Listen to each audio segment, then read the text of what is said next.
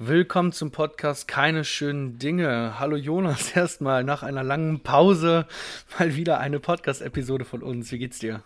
Gut, gut, alles bestens. Ja, willkommen zurück. Wir haben eine neue Folge heute für euch und mal wieder eine ganz besondere Folge mit der Vanessa Machholz von Imagely. Und zwar über ein super spannendes Thema. Aber willst du das mal gerade anreißen? Sehr gerne. Ähm, heute wird es um das Thema NFT gehen. Und ja, wir haben mit Vanessa besprochen, was ein NFT ist, was diese ganze Technologie auf sich hat, ähm, genau, was so die aktuelle Entwicklung angeht und so weiter. Also eine ganz spannende Folge, auch ein relativ aktuelles Thema. Und wir hoffen äh, auf jeden Fall, euch wird es gefallen. Ähm, ja, mir geht es sehr gut eigentlich. Also ich bin ähm, auch auf, trotz der momentanen ähm, Situation von Corona und so ähm, ganz glücklich hier zu Hause im Homeoffice immer noch. Ähm, und kann mich eigentlich gerade in keiner Weise über irgendetwas beschweren. Sehr schön. Und selbst? Ja, cool. Ja, erstmal vielen Dank, dass du da bist. Äh, ja, ich glaube, uns geht es auch ganz gut. Ja. ähm, ja, vielen Dank für die Einladung auf jeden Fall. Ich bin sehr gespannt. Gerne, gerne. Du bist ja nicht äh, unser erster Gast aus dem mhm. Haus äh, Nine, Nine Elements oder wer seid ihr? Imagely. Genau. ähm, kannst ja gleich auch noch mal ein bisschen mehr zu, mhm. zu erzählen. Ähm, wir hatten ja am Anfang des Jahres auch schon eine Folge mit dem Nils Binder. Mhm. Und genau, vielleicht ist das ein ganz guter Einstieg, äh, so wie eure Konstellation da quasi ist. Ja, ähm, ja, kann ich gerne damit anfangen. Also ich bin jetzt ähm, seit circa drei Jahren ähm, als Art Director bei Imagely. Ähm, ich habe jetzt insgesamt, glaube ich, irgendwie schon so ähm, eine zehnjährige Design-Ausbildung irgendwie hinter mir. Ähm, Mediengestalter, GTA, normales Studium und war nebenbei auch irgendwie fast acht Jahre lang selbstständig und ähm, habe viel im Printbereich gearbeitet und viel Bücher und Corporate Designs erstellt. Und dann habe ich irgendwann gedacht, so nach dem Studium, irgendwie jetzt habe ich ein bisschen mehr Zeit für alles, ähm, jetzt muss irgendwie was Neues passieren. Und eigentlich war ich nur so auf der Suche ähm, nach einem neuen Büro oder neuem Arbeitsplatz, einem neuen Umfeld einfach. Und dann bin ich durch Zufall an Eray Basar ähm, geraten. Er ist ja der Geschäftsführer von Imagely und auch von Nine Elements. Ähm, genau, und dann habe ich da erstmal gesessen und ein bisschen gearbeitet und auch für Imagely gefreelanced und irgendwann habe ich dann das Angebot bekommen, da fest mit in das Team einzusteigen. Und bei Imagely ist es so, ähm, dass es eigentlich ähm, ja immer noch ein Startup. Wir haben es irgendwie vor ein paar Jahren aus Nine Elements ausgegründet. Ähm, und Imagely ist eigentlich eine Software- und Design-Company. Unser Hauptprodukt ist eine Fotobearbeitungs-App, die andere Firmen in ihren Produkten einsetzen können.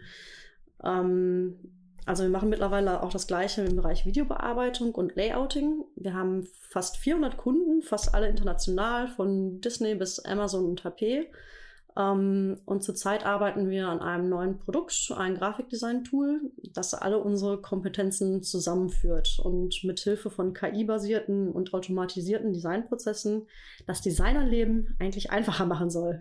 Aber das ist nochmal ein ganz anderes Thema. So, und wir sind auch räumlich ähm, relativ nah bei Nine Elements, also wir sitzen alle in der Bochumer Innenstadt. Ähm, es gibt auch oft Überschneidungspunkte noch oder Projekte, wo wir zusammenarbeiten. Ähm, sei es, wenn es mal Website-Sachen gibt oder ähm, wir machen ja auch Meetups. Ähm, da arbeiten wir auch mal ganz gerne zusammen und ja, daher kommt das eigentlich. Ja, cool, cool, auf jeden Dass Fall. wir uns alle kennen. Also eine große, große Familie. Ja, ja, das ist doch schön. ja. Wie viele Leute seid ihr insgesamt? Also jetzt Nine Elements plus Image 80 Leute, glaube ich, mittlerweile. Okay, klasse. Mhm. Wahnsinn. Ja, ich hatte, oder ich fand es ja irgendwie ganz interessant, also da ich auch in der FH Dortmund studiere noch und äh, du ja irgendwie da auch deinen Bachelor gemacht hast, äh, ist ja auch da der Fokus sehr krass auf, auf Printen auch mittlerweile. Ähm, und dein Fokus war ja auch irgendwie so auf Print und unser Thema ist ja heute das Thema NFTs und was natürlich schon voll in das, das Digitale reingeht. Ähm, wie war das bei dir mit der mit dem Wechsel oder wie, wie war, kamst du da drauf? Ja, das war ja halt, ähm, genau, ich habe viele Bücher gemacht und ähm, ich habe dann irgendwie gesehen oder gemerkt, dass halt alles irgendwie um mich herum irgendwie immer digitaler wird so, und dass sich auch so die Anforderungen an mich als Designer irgendwie geändert haben und man irgendwie so sein Feld einfach, sein Wirkungsfeld so ein bisschen erweitern muss. Ähm, Ja, und dadurch, ähm, da war einfach das Angebot von Imagely einfach halt super, weil die halt einfach mega digital unterwegs sind, also komplett digital. Meine ganze Arbeit ist jetzt ähm, digital. Und da konnte ich dann halt einfach nicht Nein sagen. so Und ähm, es war genau das Richtige an der Stelle. Und ähm, dann kam der Wechsel ja dann eigentlich ja, relativ schnell und schleichend. Also dadurch, dass man da jetzt gar keine Printprodukte wirklich mehr macht oder ganz, ganz wenig. Allerdings haben die auch jemanden gesucht, der sich im Printbereich halt ein bisschen auskennt. Ähm, gerade weil wir so ein Grafikdesign-Tool gerade machen, das ist ja auch wichtig, ähm, Printprodukte mit erstellen zu können und auch digitale Produkte.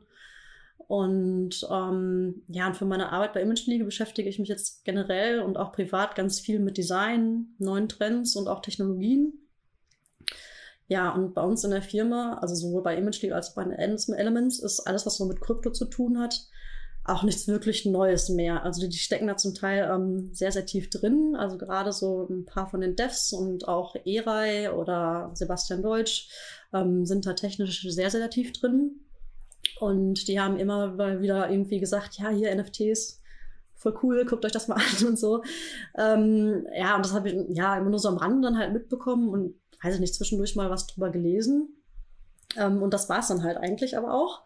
Und dann aber irgendwann dieses Jahr ähm, an irgendeinem Märzwochenende saß ich halt auf der Couch und wie viele andere ähm, habe ich irgendwie so ein bisschen im Internet rumgescrollt und gelesen, dass dann irgendwie dieses ähm, bekannte und renommierte Aktionshaus Christie's zum ersten Mal digitale Kunst in Form von einem NFT versteigert hat. Und das ja irgendwie für unglaubliche 69 Millionen Dollar. Ähm, und da habe ich mir gedacht, boah, das mache ich auch. Und auch das haben sich wahrscheinlich viele, viele andere Leute irgendwie gedacht, als sie das gelesen haben. ähm, ja, und dann habe ich mir meinen Freund geschnappt und der ist auch Softwareentwickler, auch bei den Elements tatsächlich. Ähm, und habe gesagt, komm, wir machen NFT. Lass uns mal so unsere Kräfte zusammenwerfen und gucken, was wir machen können. Und dann habe ich mir einfach irgendein Pixelbild rausgesucht, das ich irgendwie die Tage davor mal gemacht hatte, so random nebenbei. Ähm, genau, und das haben wir dann einfach in eine digitale Wallet gehängt, bei ähm, Rarible hochgeladen.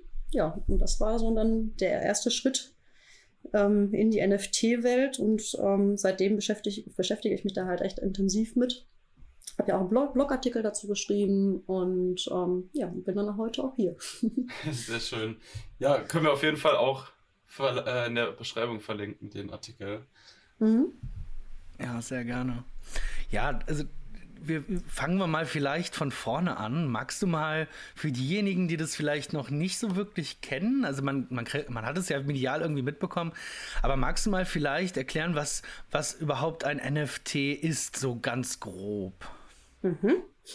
Gerne. Also, ähm, ja, ganz stark vereinfacht. Also, NFT heißt erstmal Non-Fungible Token. Ähm, und es bedeutet eigentlich, dass es einzigartig und nicht austauschbar ist.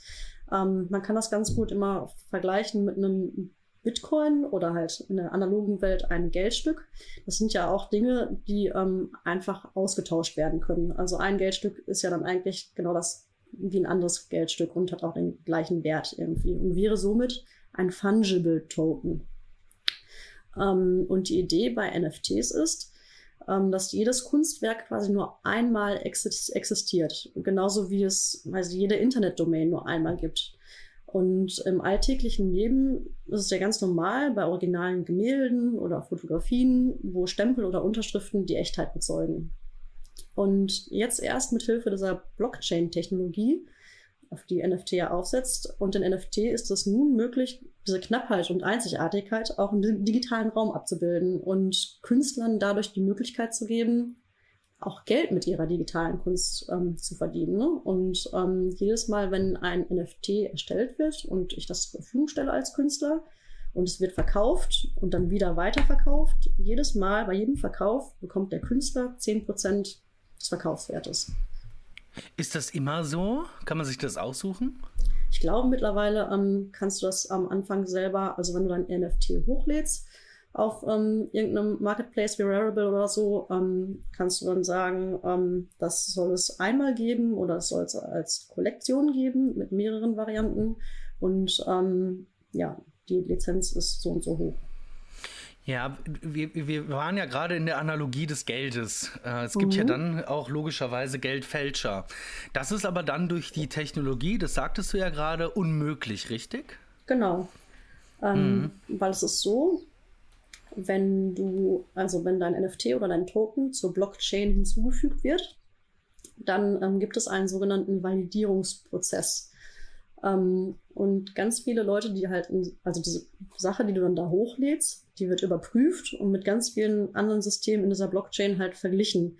Ähm, und das passiert ständig, live und andauernd. Also so würde es ziemlich, ziemlich schnell auffallen, wenn es irgendwo eine Kopie von einem Token gibt, was eigentlich ja nicht sein und nicht existieren kann. Und ähm, deswegen ist das sehr, sehr fälschungssicher, ja. Mhm. Und, du sagtest ja jetzt irgendwie, du hast dir ein altes Pixelbild von dir äh, geschnappt und das in deine Wallet gehangen. Mhm. Wie erstellt man denn ähm, ein NFT? Kann das alles sein? Muss das ein, muss das ein mhm. Bild sein? Also es kann, ja, es kann tatsächlich wirklich alles sein und vieles. Oh. Es geht sehr, sehr weit. Also ähm, ich weiß nicht, was ihr so alles mitbekommen habt. Also es gibt ja normale ähm, statische Bilder, die können NFTs sein. Ähm, dann gibt es den Twitter-Menschen, der seinen allerersten Tweet für auch, glaube ich, unglaubliche, einen unglaublich hohen Betrag verkauft hat. Ähm, man kann Musikclips, kann man als NFT verkaufen. Ähm, und man kann eigentlich so diesen ganzen NFT-Markt kann man so in verschiedene, ja, ich nenne es mal Sektoren aufteilen, ähm, die sich gerade unterschiedlich groß ausweiten. Also einmal gibt es quasi so den Bereich Gaming und Virtual Reality, wo ähm, man zum Beispiel ähm, in einem Spiel, weiß ich nicht, ähm, kannst du dir ein Schwert kaufen als Ausrüstung für deinen Avatar. So zum Beispiel. Diese Dinge können ein NFT sein, den du dann auch bezahlst und wo du dann dieses Gewert nicht nur in diesem Spiel besitzt, sondern auch in echt, sogar auch in echt. Ähm, dann gibt es ähm, ein weiterer Sektor, sind zum Beispiel Fanartikel und Sammlerstücke oder auch Collectibles genannt. Das sind ähm, zum Beispiel diese CryptoPunks. Ähm, die tauchen ja auch sehr, sehr, sehr, sehr oft auf. Und das waren, CryptoPunks waren, glaube ich, auch so die allerersten NFTs, die entstanden sind, so 2017. Ähm, und da ist es ja so, dass es irgendwie 10.000 CryptoPunks gibt. Und die wurden alle mit Hilfe eines Algorithmus generiert. Die sehen alle unterschiedlich aus. Es gibt keinen CryptoPunk, der irgendwie zweimal vorkommt. Und manche davon sind sehr, sehr selten, weil die eine bestimmte Hautfarbe haben, die nur ganz selten vorkommt. Oder der eine hat eine Pfeife, die gibt es nur einmal unter allen CryptoPunks. Ähm, sowas funktioniert natürlich, funktioniert natürlich sehr gut und befriedigt diese Sammelleidenschaft der Menschen. ähm, und was jetzt auch ganz neu und sehr erfolgreich ist, ist zum Beispiel, dass die NBA auch ähm, in dieses ganze NFT-Geschäft eingestiegen ist. Und man kann jetzt ähm, ja so eine Art Baseballkarten dann eigentlich ähm, kaufen als NFT. Und das sind ähm, kurze Videoausschnitte aus bestimmten Spielen. Also aus bestimmten Basketballspielen. Ja, und ähm, die gibt es dann natürlich auch mit ähm, unterschiedlichen Seltenheitswerten. Ne? Also manche gibt es halt öfter oder mehrmals, ganz, manche sind da ganz, ganz selten. Also wie bei den typischen Baseballkarten halt auch. Ja, ähm, wollte ich mir auch gerade sagen. Das ist ja schon sehr in dieser Sammelkarten-Analogie, ne? Genau, genau, genau. Und ähm, ja, dann gibt es natürlich diese ganz normalen Kunstsachen, also digitale Kunstbilder, die einfach und statisch sind. Es gibt aber auch wirklich normale Gemälde, die gemalt werden und eingescannt werden und die dann auch als NFT zur Verfügung gestellt werden. Also würde das, wären das dann quasi irgendwo trotzdem ein Duplikat, weil ich meine, es gibt ja das einmal das, das physische Replikat und das mhm. einmal dann noch das, die digitale Applikation sozusagen davon. Genau. Ah, okay. Das ja. geht sogar, das nennt man, glaube ich, sogar irgendwie digitale Zwillinge oder so.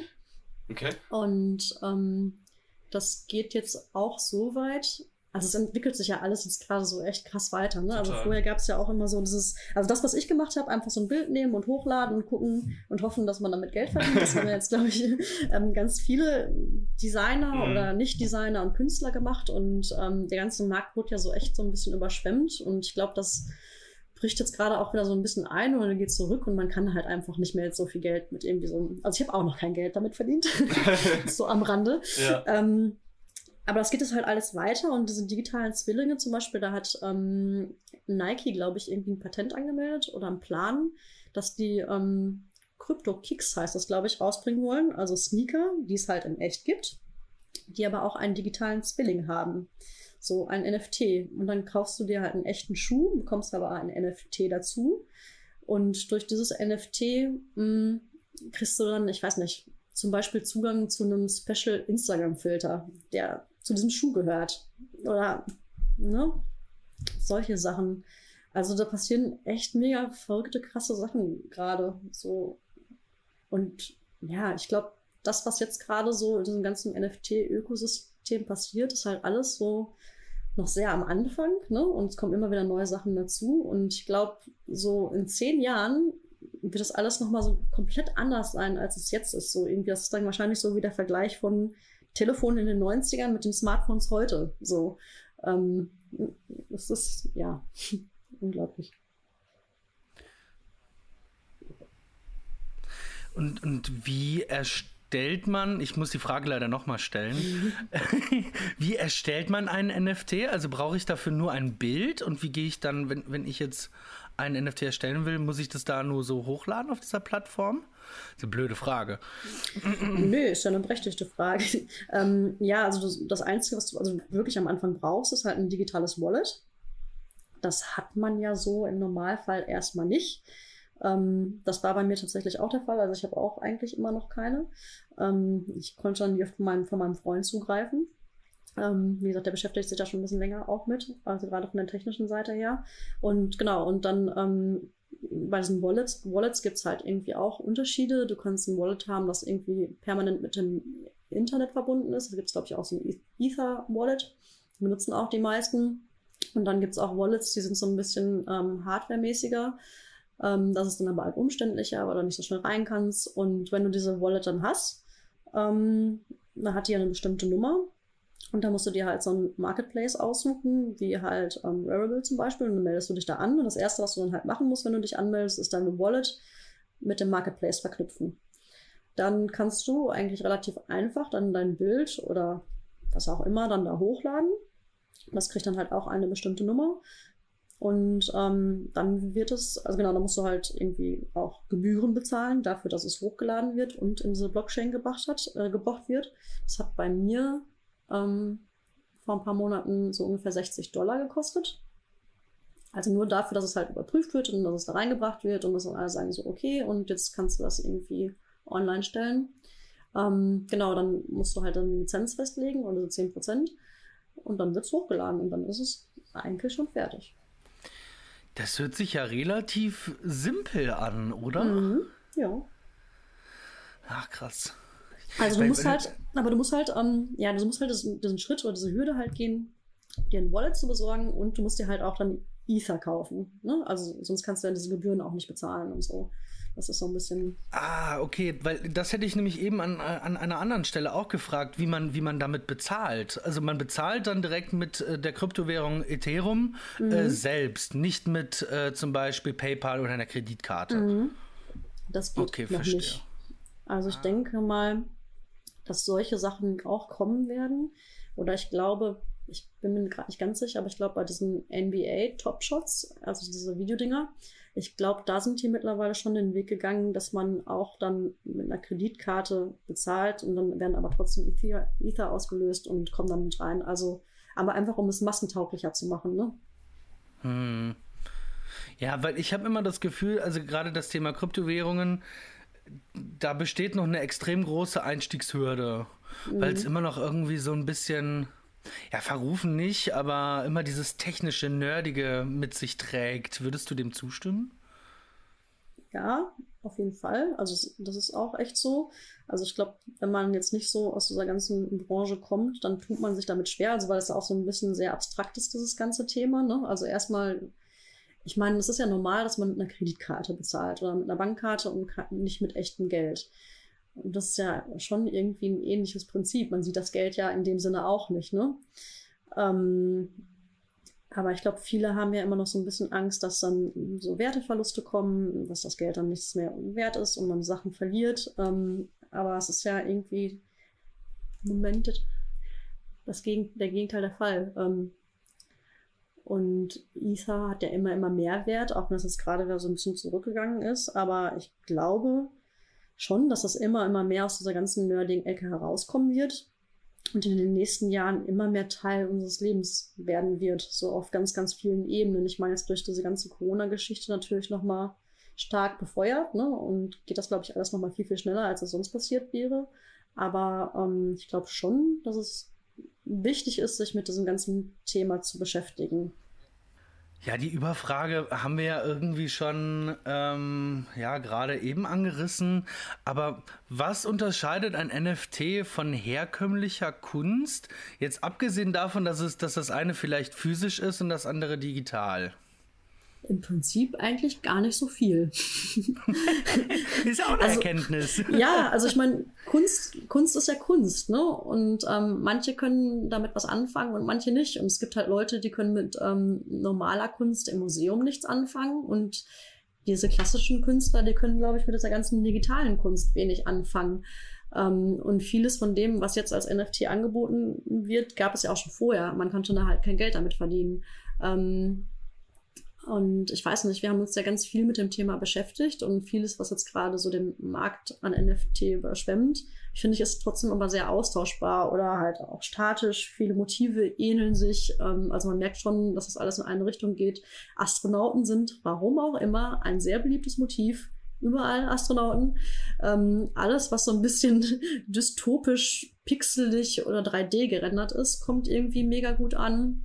Dann ähm, aber auch so äh, typische Internet-Memes werden als versucht als NFT zu verkaufen. Es gab doch zum Beispiel mal, ähm, ich weiß nicht, ob ihr das auch kennt, dieses Bild von einem brennenden Haus, wo so ein kleines Mädchen so grinsend ähm, ja, von rechts ja. ins Bild guckt. Kenn ich. Genau. Das wurde jetzt auch für mehrere hunderttausend, ich weiß nicht, auch Millionen, auf auch eine unglaubliche Summe als NFT krass, verkauft. Krass. Aber so. Die Person, die das dann auch tatsächlich gemacht hat, oder ist irgendwer das, einfach hingegangen und. Das weiß ich nicht. Aber ich glaube schon demjenigen, der, dem das Bild gehört. Würde Sinn machen. Ne? also ich meine. Aber das. Das wäre ja auch irgendwo eine Urheberrechtsschöpfung, wenn ich sage, ich verkaufe mal halt mein, mein Meme so. Ähm, ja. Klar. Aber das, das ist ja so ein bisschen, glaube ich, auch das Problem, was NFT dann hat halt, ne? Also ich, ich kann ja jedes Bild nehmen, Stimmt, ähm, eigentlich hochladen schon. und dann bin ich der Besitzer. Also ich habe das Original, aber ja. ob ich das auch wirklich gemacht habe, das kann ja keiner beweisen oder sagen, ne? Das ist schwierig, ähm, ja. Genau, stimmt, stimmt. Ja, ich finde es halt, also ich glaube, wo, warum da jetzt so, so viel Wirbel irgendwie drum ist, weil es halt einfach so historisch also wenn man einfach schaut, wie Kunst immer gemacht wurde und wie es immer in der Vergangenheit passiert ist, ist das halt so ein Riesenwandel. Und ich glaube, das ist einfach mhm. der, der Riesenunterschied. So an sich die Form und, und das, das Schaffen oder das, was Kunst ausmacht, ändert sich, wie du schon sagst, eigentlich gar nicht. Aber ähm, genau, es ist halt einfach diese Form, dass es halt so neu ist. Ähm, ja, ja, und ich glaube, man hat dann noch unendlich viele Möglichkeiten, mit denen man irgendwie dann so spielen kann. Ne? Also ich finde diese Entwicklung mega interessant und ähm, ich war jetzt kommen ja, ähm, weiß ich nicht, also von diesen ganzen normalen NFTs, die es halt so gibt, oder Astronautenbilder und auch jetzt, wenn man diesen ganzen Virtual, ähm, Virtual Reality Kram außen vor lässt, ähm, gibt es ja trotzdem so ein paar Sachen, die jetzt nach vorne kommen und man muss überlegen, was kann jetzt als nächstes cool sein, was man vielleicht auch nicht so einfach irgendwie realisieren kann. Ähm, und wir gucken natürlich jetzt, weil wir uns jetzt auch mit dem Thema beschäftigen, irgendwie, ähm, was können wir irgendwie machen? Und ähm, wir organisieren ja bei uns auch ähm, Meetups, oder da kümmere ich mich auch ganz viel drum, zum Thema Design und Technologie, also unsere DXT-Meetups. Um, und da haben wir natürlich auch gedacht, dass es irgendwie dann auch relativ naheliegend ist, jetzt unser nächstes Meetup zum Thema NFT zu machen. Um, und wir hatten eigentlich auch schon ein Datum und einen Termin. Und dann haben wir es aber nochmal ähm, verschoben, unser Meetup, weil wir unser Konzept ein bisschen geändert haben. Oder beziehungsweise ähm, mein Freund und ich, also wir haben uns dann, also wie gesagt, er ist Softwareentwickler, ich Designer. Wir haben uns dann noch ein paar Designer und ähm, Entwickler aus unseren Teams irgendwie mit dazugeholt. Und wir basteln jetzt auch gerade ähm, ein neues NFT. Ähm, und das haben wir so angelegt. Ähm, also es gibt quasi ein quadratisches Artwork, das so aus acht mal acht verschiedenen grafischen Basiselementen zusammengesetzt ist. Und wir wollen das jetzt auch so anlegen, dass ähm, durch einen Algorithmus werden davon mehrere hundert oder tausend Stück generiert. Keine Ahnung, wie viele genau wissen wir noch nicht. Und auch die sind alle in Form und Farbe total unterschiedlich und einzigartig. Und wir würden dann in unserem Meetup ähm, einmal erklären wollen, wie diese Dinge gemacht werden, wie wir die bauen. Ähm, wir würden eine limitierte Anzahl von diesen NFT frei zur Verfügung stellen. Und dann könnte man nämlich auch hingehen und sagen, man kann diese NFT sammeln und weitere dazu kaufen. Ähm, und der Clou wäre dann aber dann zum Beispiel, wenn ich ein NFT habe und ich kaufe ein zweites dazu, dann kann ich diese beiden Dinger zusammen mergen.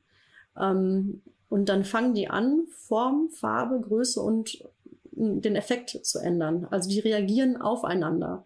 Und aus diesen beiden Kunstwerken entsteht ein, ein komplett neues Kunstwerk. Das war immer noch also sie sehen alle in einer Reihe und es ist ähnlich und es gehört zusammen, aber es ähm, passiert immer irgendwie was Neues und auch was Unerwartetes vielleicht, wo ich vorher gar nicht weiß, wie entwickelt sich mein Kunstwerk denn. So, und das ist ja dann wieder schon eine ganz neue Art von Kunst auch, die man jetzt analog nicht unbedingt abbilden kann.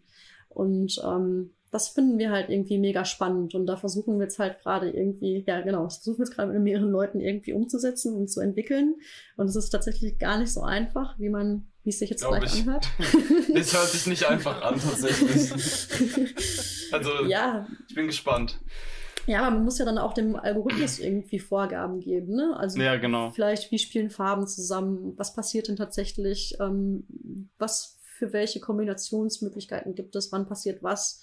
da muss man dann doch schon irgendwie viel Vorarbeit leisten und viel nachdenken. Also wir sitzen auch viel einfach da und starren auf den Rechner, okay. zu überlegen, ähm, ja. was denn passieren könnte. Und ja, aber ich glaube, das könnte echt ein mega cooles Projekt werden. Wir sind echt sehr gespannt und es sieht auch schon, das, was wir schon haben, sieht voll cool aus. Und ähm, ja, wir hoffen dann natürlich, dass wir das irgendwie in nicht allzu ferner Zukunft soweit haben, dass wir das dann auch echt zeigen und präsentieren können und anhand dessen dann halt wirklich erklären können, wie funktioniert die Technik dahinter und wie funktioniert aber auch ja unsere ähm, Designleistung in dem Bereich, ne? Und wie führt man diese beiden Sachen, Design und Technologie, dann halt zusammen? Ja.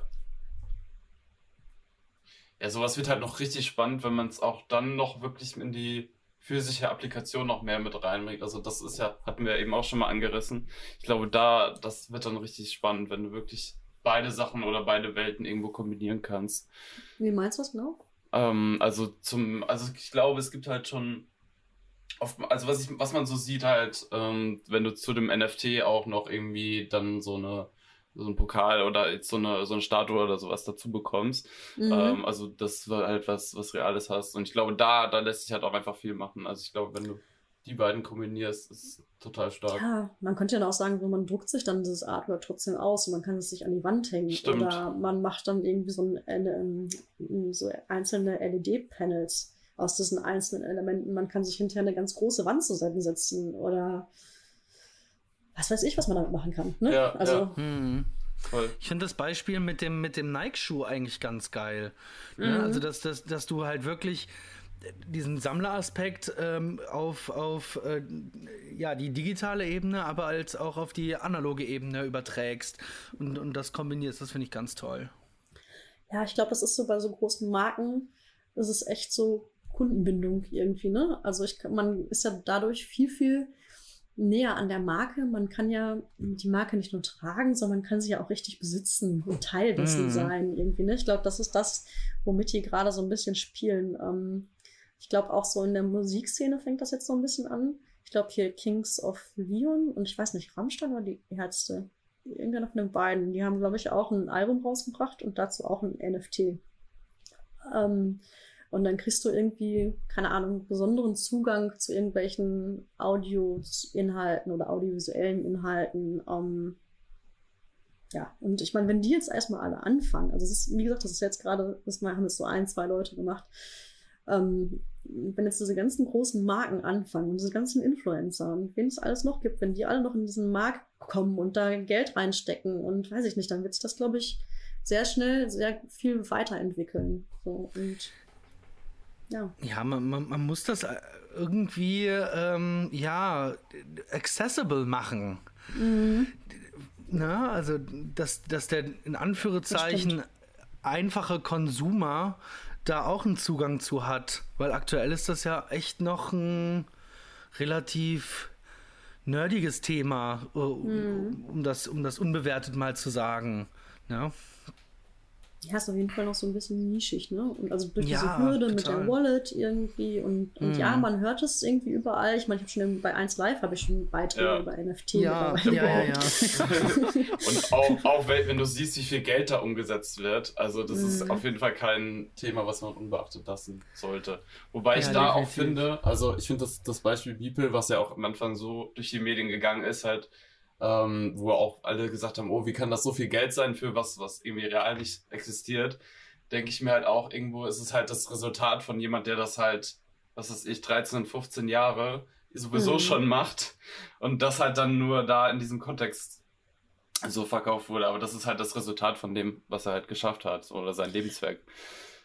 Ja, finde ich das auch tatsächlich irgendwie gerechtfertigt irgendwie. Ich meine, der hat jeden Tag so ein Bild gemacht, ne? Und wenn man genau. sich die Bilder von dem anguckt, das sind ja jetzt auch nicht irgendwelche blöden Strichzeichnungen oder so. die, sind, die sind ja schon cool gemacht irgendwie. Da steckt, also ich weiß nicht, wenn der sagt, der macht jeden Tag ein so ein Bild, ich würde da wahrscheinlich eine Woche für brauchen für ein so ein Bild. Ja. Ich weiß es nicht, ne?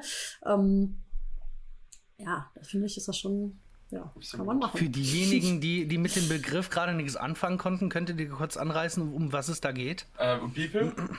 Ja, genau. Genau, also Beeple ist äh, ein Kürzer aus, aus dem 3D-Bereich, der quasi so, ich weiß nicht genau, wie man die, Technolog äh, die Technik nennt, aber er kollagiert sehr viele Elemente in so einem leichter, also ich würde leichter dadaistischen Stil sagen. Also es ist sehr ähm, auch irgendwo im politischen Kontext, aber es ist auf jeden Fall auch aus, aus der Kunst raus. Und ähm, genau, der hat halt, wie gesagt, jeden Tag ein äh, Bild gemacht oder ein, ein, ein Video und das halt bei sich auf Instagram geteilt. Genau. Ja, ist eigentlich ja auch normaler Grafikdesigner, glaube ich, ne? Ja. 1985 geboren, keine Ahnung, sieht eigentlich sehr spießig wow, aus. Genau. ja. Und, verrückter äh, Typ irgendwie. Du sagst ja gerade auch, ja, der ist Designer, aber wie können wir äh, als, als Designer damit denn auch Geld verdienen? Jetzt, jetzt beside einfach nur mal ein Bild machen, das wird es ja vielleicht nicht mehr, das wird ja nicht mehr genügen, oder? Weil es ja so viel ein Überangebot gibt. Ja. Ja, also das, was Designer jetzt gerade machen, also es ist ja alles schon eher so mehr Kunst irgendwie. Ja, ne? ähm, ja, ja. Also ich glaube, ja, vielleicht, wenn es halt dann doch noch mal so ein bisschen mehr in diese ganzen virtuellen Welten halt geht, ne? Also ich meine, so Instagram-Filter können ja, werden ja auch von Designern erschaffen. Oder stellt euch jetzt vor, ähm, weiß ich nicht, weiterer Zukunft, ähm, gibt es dann wirklich so virtuelle Welten, in denen du halt rumlaufen kannst und dir Sachen kaufen kannst.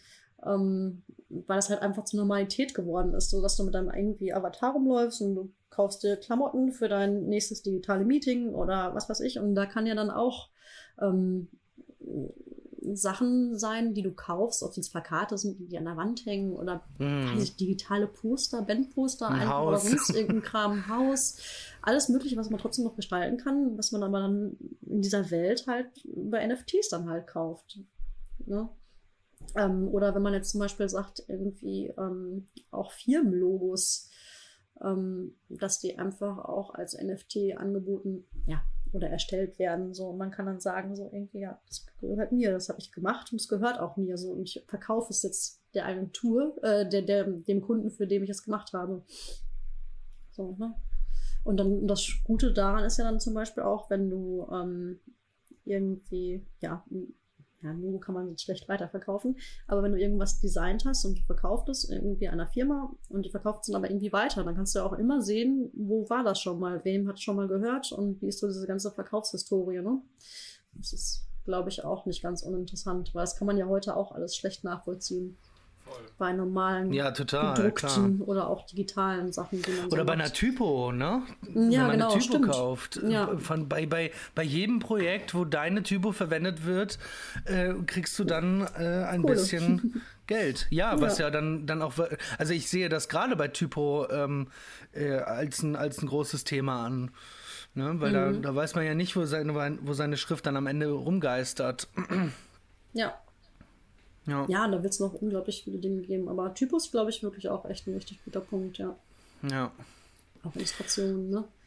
Um, ja. Oder wie wäre es mit, wenn du, wenn du wählen gehst? Dass, dass deine Stimme für die Partei, die du, ähm, äh, für die du dich entschieden hast, auf der Blockchain dann stattfindet. Aber wäre es dann noch anonym? Das ja, wäre ja auch möglich, ne? Wäre es anonym? Ich glaube nicht. Ja, du siehst zumindest die Wallet-Nummer. Also ah. ganz anonym wäre es dann halt nicht. Ne? Aber der, also der, ich verstehe den Gedanken, den du dahinter hast, um mm. zu sagen, okay. Ja, weil es halt auch fälschungssicher ist, ne? Ja, mm. voll. Interessant. Ja, aber was ja nochmal so ein Problem vielleicht nochmal ist oder was man vielleicht auch nochmal kurz anreißen könnte, ähm, was bei uns auch zu heftigen Diskussionen geführt hat, ist halt diese ähm, ganze Sache mit dem Klima und der Umwelt. Ja. Ähm, ich das nicht erwähne, kriege ich Ärger. nee, weil wir hatten ähm, tatsächlich, ähm, als ich halt damit angefangen hatte und ähm, wir unser NFT erstellt haben, und dann habe ich halt den Blogartikel geschrieben und habe mich irgendwie mega gefreut und habe das bei uns auch im Slack-Channel überall gepostet und gesagt, hier, guck mal, keine Ahnung, NFT, voll toll. ähm, und ähm, dann fanden das auch viele cool und dann kamen aber tatsächlich so die ersten kritischen Stimmen, ähm, dass es halt gar nicht cool ist, weil es halt mega viel Energie verbraucht. Mhm. Ähm, und weil wir vielleicht doch eigentlich als Firma auch überlegen müssten, ob wir dann nicht, ähm, ja, so sagen müssten, nee, bei solchen Sachen machen wir nicht mit und ähm, das kann man nicht verantworten und ähm, weil wir sowieso alle schon so ein Klimaproblem haben. Ähm, ja, da muss man sich auch überlegen, wie sehr stimmt das und wie sehr nicht, weil ich meine, auch normale Galerien verbrauchen Geld, die lassen Bilder für, weiß ich nicht, wie viel tausend Euro durch die Gegend fliegen und verschiffen. Eine Ausstellung an sich machen kostet Geld. Ähm, das ist ja alles irgendwie, ne, muss man ja immer so ein bisschen dagegenhalten. Ähm, allerdings ist es, glaube ich, so, ich weiß nicht, ähm, ich glaube, man schätzt, dass ungefähr 50 Prozent der weltweiten Energie in Dat Datenzentren Zentren, ähm, ausschließlich für das Mining von Bitcoins und so verwendet werden. Also das ist ja wirklich, wirklich viel. Und ähm, irgendwie so eine Blockchain, weiß ich nicht, das verbraucht so viel Strom und Geld wie irgendwie ein, ein kleiner Staat. Ja. Ähm, und das ist ja echt wirklich viel und auch nicht gut. ähm, und die Frage ist dann halt, was macht man halt dagegen, ne? Und ähm, ja, und dann hatten wir halt große Probleme und viele Diskussionen und weiß ich nicht. Und bei uns ist es ja so, ich meine, wir machen, wir sind ja auch digital und wir machen Bildbearbeitung und wir haben auch Server bei uns im Keller ja. stehen, die auch nicht wenig Strom verbrauchen, ne? Ähm, aber trotzdem haben wir dann gesagt, ähm, das ist ja trotzdem ein, eine Richtung, eine Technologie, die wir trotzdem verfolgen müssen, wo wir irgendwie mit dabei sein müssen. Und ähm, wenn es das Problem gibt, was kann man denn dann halt dafür tun oder dagegen tun? Ja. Damit es halt nicht mehr so klimaschädlich ist und das alles besser wird. Und ähm, umso mehr Leute sich dann daran beteiligen, umso eher wird es halt auch Lösungen für solche Sachen geben. Ähm, ja, und ich meine, ich selber kann, kann, da nicht so viel dran ändern, weil ich ja halt irgendwie nicht programmieren kann und sowas alles. Und wir hatten auch für Meetups dann ähm, mehrere Leute oder auch mal ein paar Künstler angefragt und haben auch wirklich viele gesagt, so, ähm, nee, da möchten wir jetzt gerade lieber öffentlich nicht so viel drüber reden. Und viele haben da halt echt Gegenwind auch bekommen, ja. irgendwie auf anderen Netzwerken ja, deswegen muss man das halt auch immer noch so ein bisschen mit Vorsicht genießen. Es ist halt auch immer so, je nachdem, in welchem Kreis man darüber redet, ne? Und wo man sagt so, hey, cool, man muss halt immer auch ein bisschen aufpassen und trotzdem auch daran denken, dass es dieses Problem halt irgendwie gibt. Ähm und jetzt ist es aber so, irgendwie glaube ich, dass in diesem Jahr, meine ich, irgendwie gibt es ein riesengroßes, einflussreiches Update, das kommen soll, glaube ich. Ähm, das heißt irgendwie AIP, also Ethereum Improvement Proposal heißt es, glaube ich. Und ähm, das soll das ganze Ethereum-Netzwerk günstiger und schneller machen und auch diese ganzen Transaktionen irgendwie neu strukturieren. Und ähm, dann kommt auch dieses Ether 2 raus, das auch nochmal ganz anders skalierbar ist, sicherer sein soll und vor allem halt auch nochmal den Aspekt der Nachhaltigkeit irgendwie mit dabei ja. hat. Und ähm, da bin ich dann halt auch mal gespannt, wie sich das so alles ändert dann und ja. Ja, es gibt ja jetzt auch, kam ja jetzt auch vor einem Monat oder zwei raus, äh, Chia, der Chia-Token, der ja quasi so wie der Bitcoin nur in extrem nachhaltig äh, ist. Also ich, ich sehe auch da, da gibt es, also der ich will es Trend nennen, weil es innerhalb der Kryptowelt natürlich ein Trend ist. Äh, allerdings natürlich ein globales, super wichtiges Thema. Die Kryptowelt wird sich auch dahingehend ändern müssen. Ne? Ja. Aber es ist ja gut, dass da wirklich Sachen passieren irgendwie. Und ich glaube, die Leute, die dann halt auch so ein bisschen dagegen sind, sowas zu machen, ich glaube, die haben einfach dann Angst, weniger Geld mit der ganzen Geschichte zu verdienen. Ne? Und das wird auch wahrscheinlich so sein. Ähm, ja. Dass dann Gebühren halt nicht mehr so hoch sind. Und aber am Ende profitieren ja alle davon. Oder zumindest auf jeden Fall die Umwelt. Ja. Und am Ende dann wir alle. Hoffentlich. Ja, genau. ja schon. Ja. Genau, ja, und der letzte Aspekt, der, der, der mir noch so einfällt, ist halt, wenn man Kryptowährungen besitzt, sieht man ja anhand, was jetzt in der letzten Woche passiert ist. Ja. Es kann von einem auf dem anderen Augenblick, äh, kann sich dein Cash richtig, richtig, richtig, ja, äh, vermindern, sagen wir es mhm. mal so. Das ist halt auch nicht ganz so, so sicher. Ja, ich glaube, man muss das Ganze so irgendwie auf lange Sicht betrachten. Mhm. Ja. ähm, ich glaube auch so bei normalen Aktien und Börsen ist es ja auch irgendwie, dass das alles irgendwie ständig immer fällt und wieder steigt und keine Ahnung. Aber ähm, auf lange Sicht, in einem Zeitraum von zehn Jahren oder so, gewinnt man dann aber meistens dann trotzdem irgendwie. Ja. Ähm, und ich glaube, man muss jetzt so ein bisschen vielleicht gucken und sich vielleicht auch so Sachen anlesen. Ähm, ja, wo macht es Sinn, vielleicht zu investieren, wo nicht? Ähm, spannend ist dann vielleicht auch, finde ich, eher für so Leute wie uns dann, ähm, in welche NFT-Künstler investiert man denn? Ähm, also ich selber habe jetzt auch noch kein NFT gekauft. Ich würde es aber eigentlich ganz gerne machen irgendwie. Mhm. Und dann ist halt, ähm, könnte man jetzt auch sagen, weil jetzt gerade so viele neue Sachen kommen. Ähm, da müsste man da irgendwie halt den richtigen Riecher haben und zu sagen, so, keine Ahnung, aus dem Künstler, oder die machen so coolen Scheiß, ähm, das kaufe ich jetzt günstig ein und lasse es halt ein paar Jahre liegen. So und vergesse einfach, dass es da ist. So, und irgendwann ist es halt das erste NFT, das das und ja. das konnte und hat dann deswegen einen Wert von, keine Ahnung, ein paar Millionen auch im besten Fall, ne? Ähm, ich glaube, da muss man sich so ein bisschen umgucken, abwägen und so gucken, wie sich das alles entwickelt. Ähm, ja, also es ist wie mit diesen Krypto-Punks dann halt, ne? Ich meine, die sind ja jetzt auch nicht also die sehen ganz witzig aus, aber es ist ja auch so an sich erstmal optisch nichts Besonderes. Ja. Ähm, die sind jetzt aber auch dann halt so mega viel wert, weil es halt einen der ersten NFTs überhaupt war, ne? Die so mhm. was gemacht haben und so funktioniert haben. Ja, ja. Und ähm, ich glaube, nach sowas muss man so ein bisschen Ausschau halten vielleicht und ähm, ja, sollte investieren als in die Währung selber. Ja. Sollte es da nicht bei den CryptoPunks auch nochmal eine neue Kollektion geben? Ja, die gibt es jetzt mittlerweile. Ah, beziehungsweise es gibt diese sogenannten Mi-Bits. Ähm, das sind auch so Pixel-Dinger, aber ja. in 3D. Und das sind so ganze Pixel, ja, Charaktere, also mit Kopf und Arm und Bein. Die CryptoPunks waren ja nur Köpfe. Ja. ähm, und davon gibt es dann halt auch 20.000 Stück. Und ähm, die kannst du dann erwerben und die kannst du aber auch mit Animationen erwerben. Also die bewegen sich dann in einer bestimmten Art und Weise. Ähm, es ist, glaube ich, nur auch nicht so ganz einfach, die zu kaufen. Du musst, glaube ich, vorher schon irgendwelche Dinge getan oder gekauft haben, damit du die Möglichkeit hast, die zu haben. Ja, Was dann auch wieder ja ein bisschen besonderer macht, ne? Ja. Weil dass du erst einen bestimmten Weg gehen musst. Das ist, glaube ich, ja allgemein bei so teuren oder Luxusobjekten oft, oft der Fall. Mhm. Ja. also auch im, im Realen. Ja.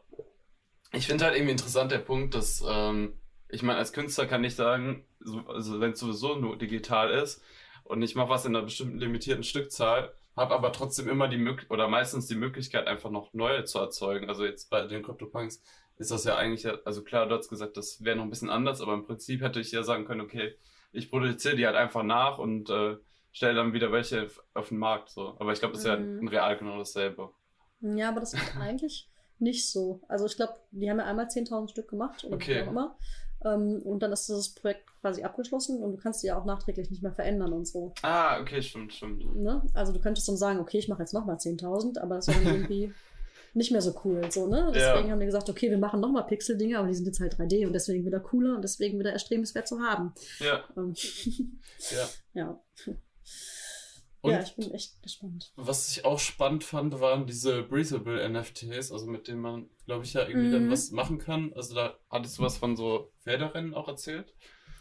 Genau, das ist ähm, ja auch so eine Sache, die gerade neu oder auch mit einer von dem heißen Scheiß ist irgendwie, ähm, Ja. wo ja dann ähm, analoge, äh, analoge, ja schon digitale Pferde, NFTs sind, ähm, die du halt kaufen kannst, dein eigenes Pferd und du kannst dann aber auch, vielleicht so ein bisschen wie die Idee, wie ich das vorhin bei uns erzählt habe, ähm, kannst du dann auch eigene neue NFTs züchten und dein Pferd hat bestimmte Parameter oder bestimmte Eigenschaften und ähm, eine eigene DNA, die in diesem Algorithmus Mhm. verankert ist. Und wenn du die dann auch mischt, dann geben die das an den nächsten weiter. Krass. Und ähm, da wird genauso viel Geld reingesteckt wie halt in diese normalen Pferde. krass, krass. Das ist ähm, Wahnsinn. ja. Also deswegen, also ich glaube, man kann sich gar nicht vorstellen, was da noch alles kommen mag. Mhm. Irgendwie. Also es ist unglaublich, es ist unbegreiflich und ähm, umso cooler und wichtiger irgendwie jetzt gerade so am Anfang, wo das noch so neu ist, ähm, damit einzusteigen. Ja, Ähm, weil man wird sich, glaube ich, echt ärgern, wenn das in zehn Jahren so unsere Welt vielleicht bestimmt und man dann in der Zukunft vielleicht ein bisschen schwieriger ist oder das beziehungsweise wichtig oder gut ist, dass man jetzt von Anfang an oder relativ am Anfang mit eingestiegen ist. ja. Oder auch der, also die Kunstmarkt und Kunsthistorie einfach Mhm. Ähm, ich meine, bei vielen Epochen hat man, wusste man ja auch im Nachhinein erst, okay, das war jetzt das und das war jetzt irgendwo neu. Und ähm, ich glaube, so eine, so eine Veränderung gab es halt auch im Kunstmarkt einfach noch nicht. Und das ist halt auch Mhm. einfach super neu. Ja, die ganze, der ganze Kunstmarkt wird sich ja komplett ändern. Ne? Also die ganzen Auktionshäuser, die müssen sich ja jetzt alle überlegen, was machen wir und wie Mhm. können wir damit machen und machen die auch. Ähm, und vielleicht gibt's dann, ich weiß nicht, so ein normales Museum, Louvre in Paris. Vielleicht sagen die, okay, du kannst einmal hier hinkommen und dir die Kunst hier in echt vor Ort angucken. Und wir haben aber auch einmal noch ein digitales Museum. Da kannst du dir das Gleiche ähm, digital angucken. Mhm. Und ähm, vielleicht noch mit den Kunstwerken interagieren oder die fangen dann an, sich zu bewegen oder was weiß ich. Dann kann man darin eintauchen. Ne? Ja. Also ich denke, das wird echt viel verändern so in den nächsten Jahren. Ja, bleibt spannend die Entwicklung Mhm. auf jeden Fall. Schaut euch auf jeden Fall viel dazu an. Genau. Da ist auf jeden Fall großes Potenzial. ja, viele schöne, schöne Dinge statt kleine schöne Dinge. Oh ja, das war aber ein schlimmes Outro jetzt. Du ja Sehr schön. Ja, genau, schneiden wir raus. Nein. Ja, Leute, äh, danke an, an dich, Vanessa, dass du äh, heute Zeit gefunden hattest, mit uns darüber äh, sprechen zu können. Uns hat Ja, es sehr gerne. Gefallen und ähm, ja, an alle Zuhörerinnen und Zuhörer da draußen, schaut euch das Thema auf jeden Fall an. Das ist der heiße Scheiß. und äh, ja, liest, äh, lest euch was äh, dazu durch. Äh, Vanessa, hast du vielleicht einen Tipp, wo man sich mal einlesen kann? Gibt es Plattformen, die du empfiehlst? Artikel? Deinen Artikel vielleicht, den wir auch verlinken werden? Ja, der sowieso. Ja, mein, mein Artikel ähm, auf jeden Fall, der ist auch ähm, relativ kurz. Ich glaube, es dauert um drei Minuten, den zu lesen. Ähm, und es ist auch, wie gesagt, nur die, so die Anfänge, ähm, die ich beschrieben habe. Dann hatte ich euch ähm, ja einmal den Link zu diesem ähm, zu dieser Website geschickt, die äh, fällt gerade der Name tatsächlich nicht ein. Die Art ähm, High Arts. High Arts, genau. Ja. High Arts. Ähm, die finde ich sehr cool. Ähm, das sind auch so mehrere Leute, die sich zusammengeschlossen haben, um gerade Leuten zu helfen, die in diesen ganzen NFT-Markt einsteigen wollen. Ähm, die sammeln da sehr viel an News, erklären aber auch, wie es funktioniert und wie es geht. Ähm, dann gibt es natürlich ganz viele verschiedene Magazine, die dann ähm, auch gar nicht so schlecht sind. Hier Crypto Kompass finde ich irgendwie ganz interessant immer. Ähm, ja, ansonsten gibt es einfach auch massig viel. Ja, ich glaube auch. YouTube. Genau. immer Und Wie YouTube. gesagt, den, den Pod, ja, wie gesagt, der Podcast von ähm, Sebastian Deutsch kann ich nur empfehlen. Ähm, ist aber, wie gesagt, sehr, sehr technisch.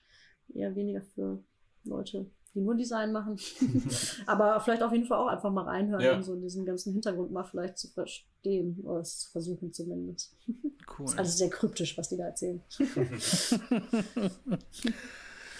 Okay, ja, Ja. das war doch eine schöne Episode. Äh, ja, liebe Zuhörerinnen und Zuhörer, wir wünschen euch eine schöne Woche und äh, dir auch, Vanessa. Ja, danke schön. Das wünsche ich euch auch. Danke. Danke sehr. Tschüss. Ciao. Tschüss.